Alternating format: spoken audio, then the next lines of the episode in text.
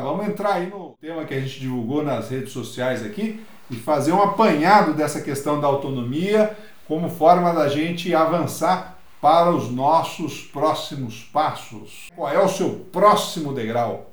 Essa é uma reflexão interessante porque ela não tem um viés só como possibilidade. O seu próximo degrau pode ser em relação à sua profissão? Pode.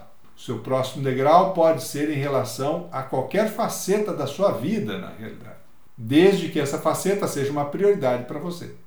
Então, eu saber o meu próximo degrau, procurar refletir, tomar contato com as minhas referências para eu entender qual seria o meu próximo degrau, é um primeiro grande passo para eu saber direcionar a minha vontade nessa direção que interessa. Qual é o meu próximo degrau? Que aspecto que eu quero trabalhar? É importante a gente lembrar nesse caso que você, como pessoa, precede todas as frentes de relação.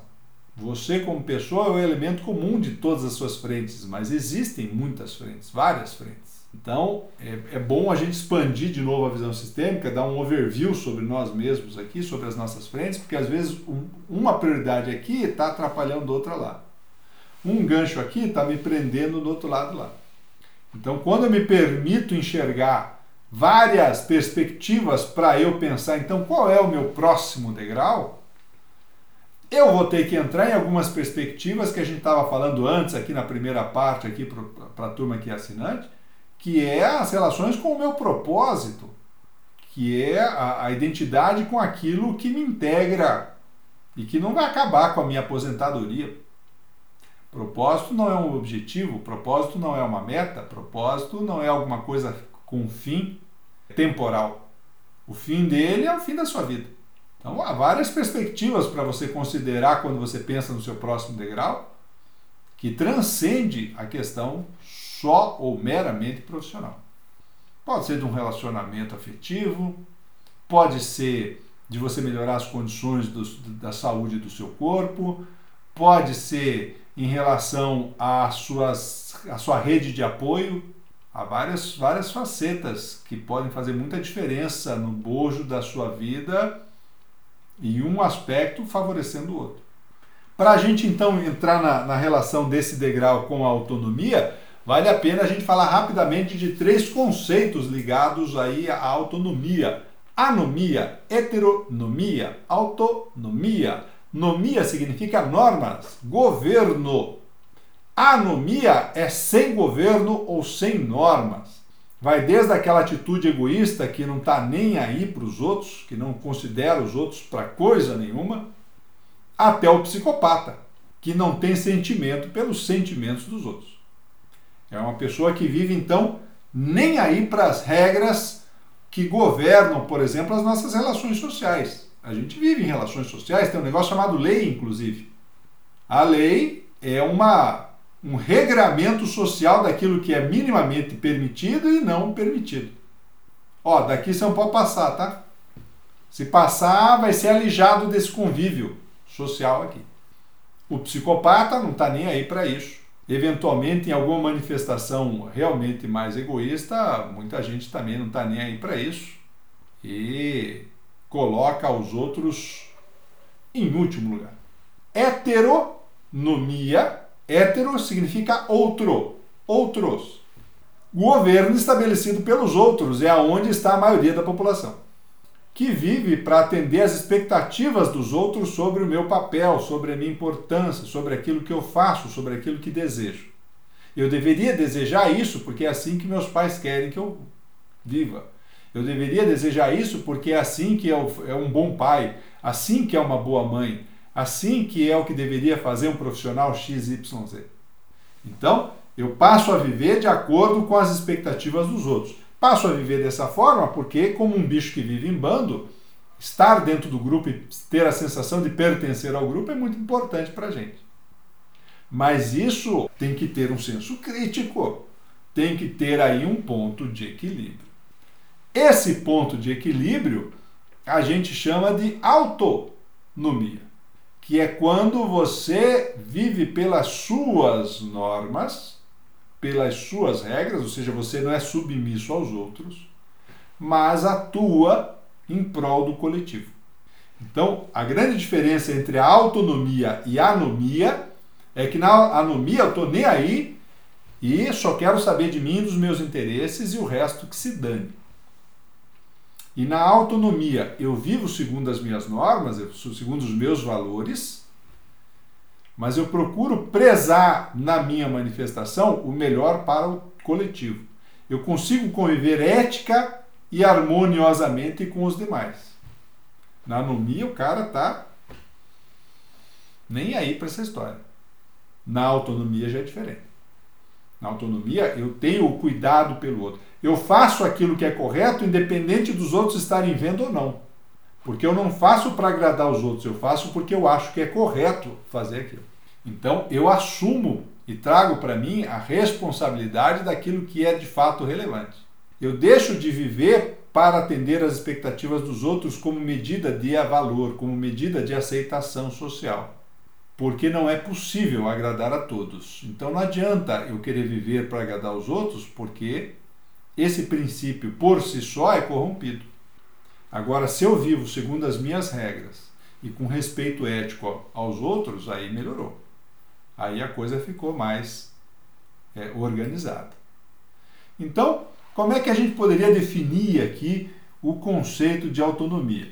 O filósofo alemão lá, o Kant, ele, ele costumava dizer que autonomia é a capacidade humana de se autodeterminar por uma legislação moral por ela mesma estabelecida, livre de qualquer subjugação das paixões ou tendências humanas mais irrefletidas. Aqui a gente define autonomia como uma, uma forma mais simples. A autonomia é a maturidade da sua interdependência.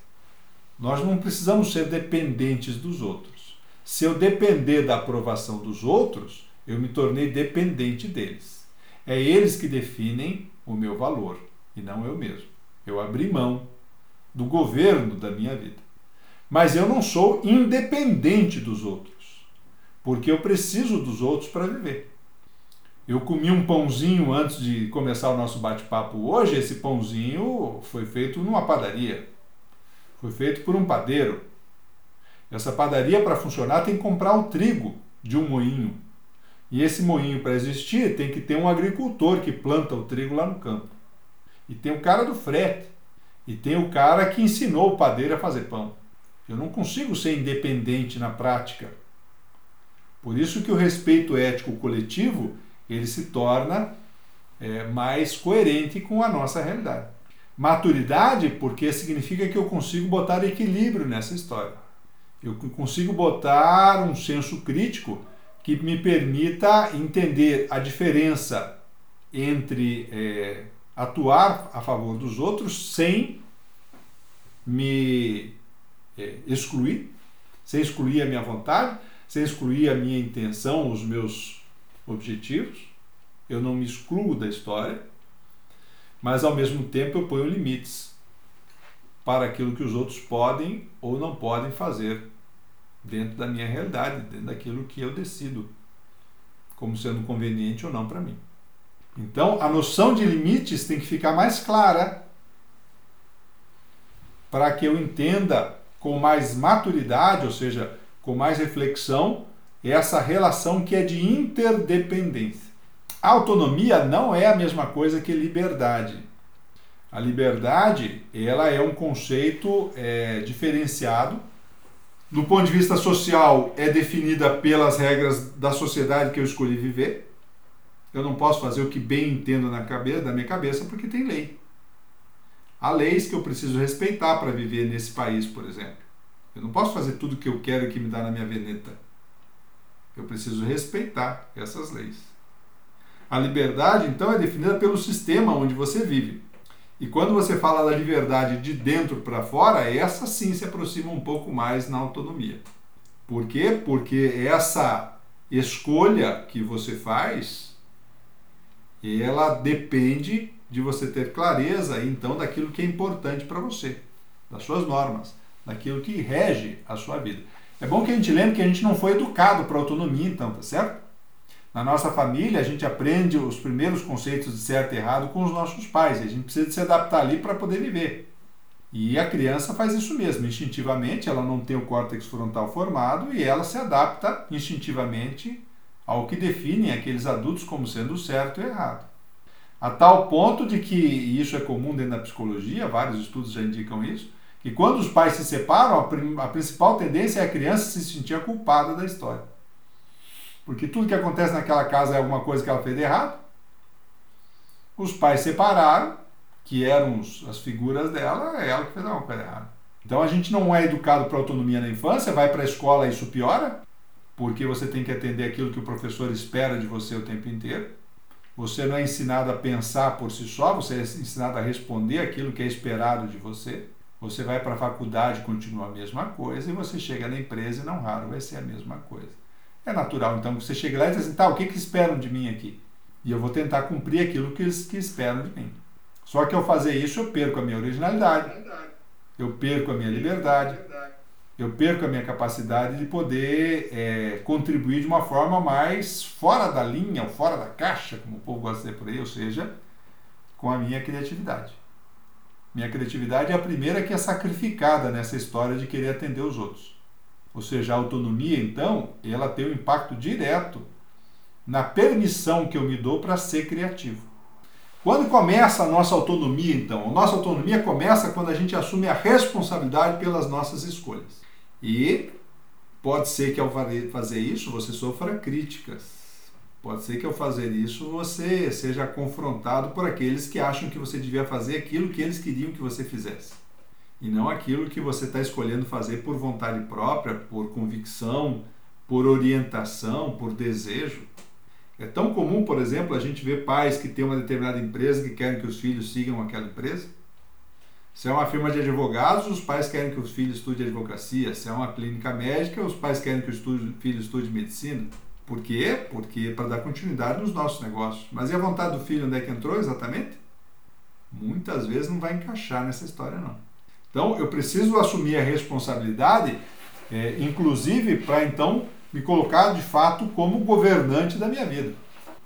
Coisa que não vai ser possível se eu ficar transferindo a responsabilidade para os outros o tempo inteiro. Ah, não deu certo? Ah, o problema foi do Júlio. Ah, não deu certo? O problema foi o Everson. Ah, não deu certo? O problema foi a Marta. Não dá para eu ficar transferindo para os outros a responsabilidade das minhas escolhas, nem dos meus resultados.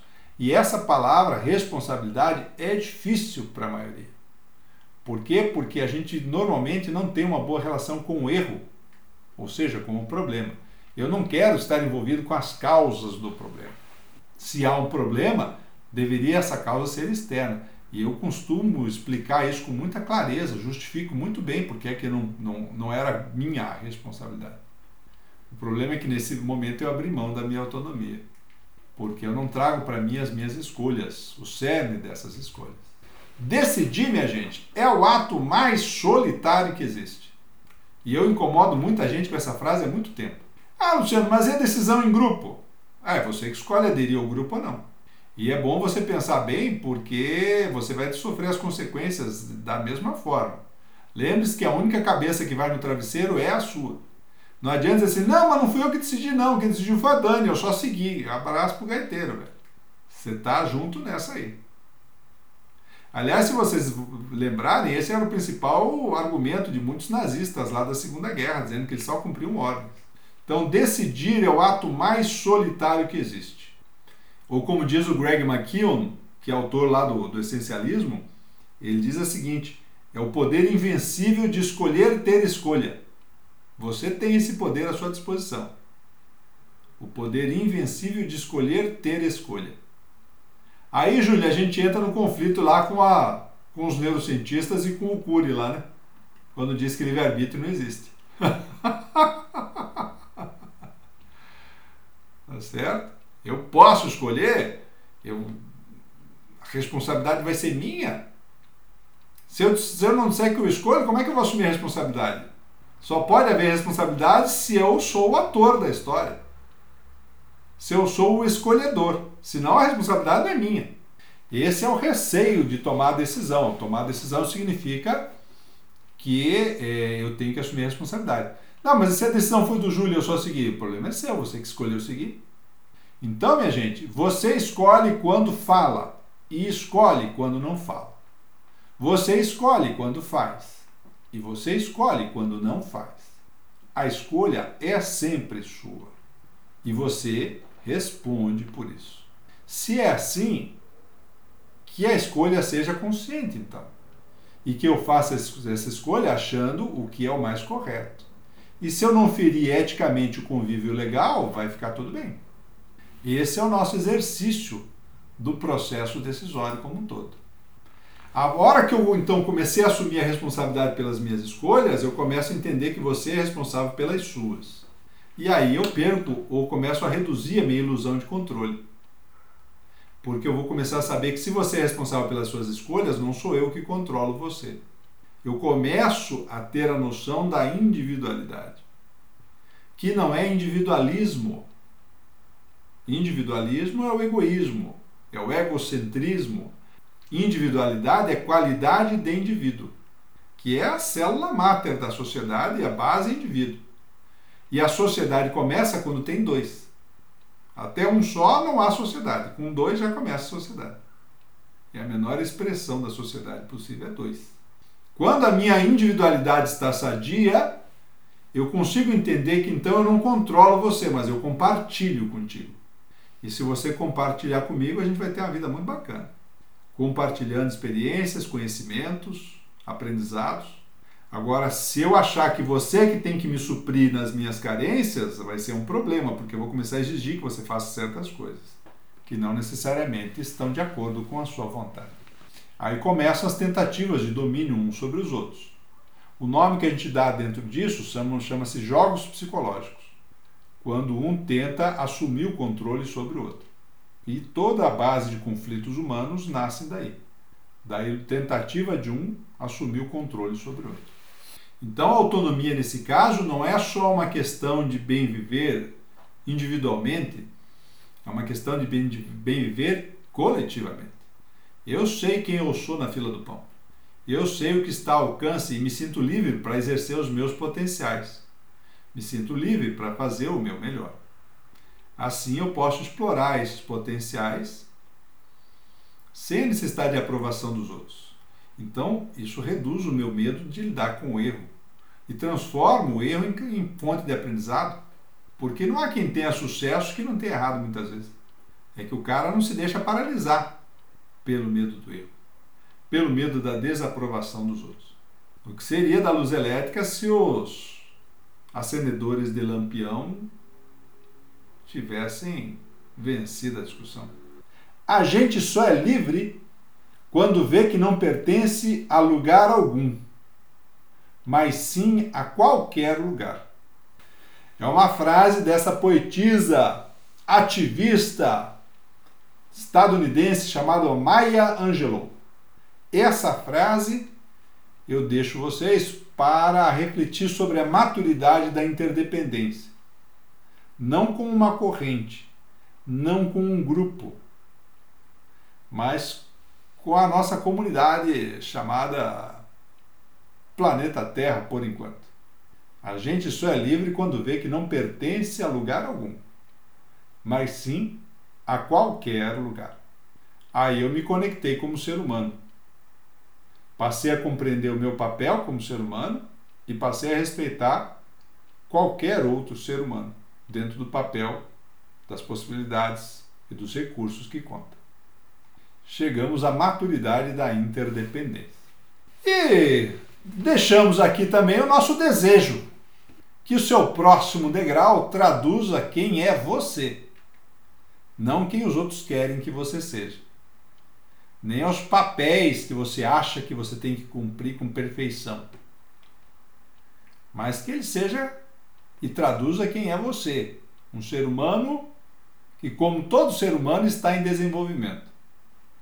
Um ser humano que, como todo ser humano, está em como diz aí uma amiga minha, em obras para melhor servir ao próximo.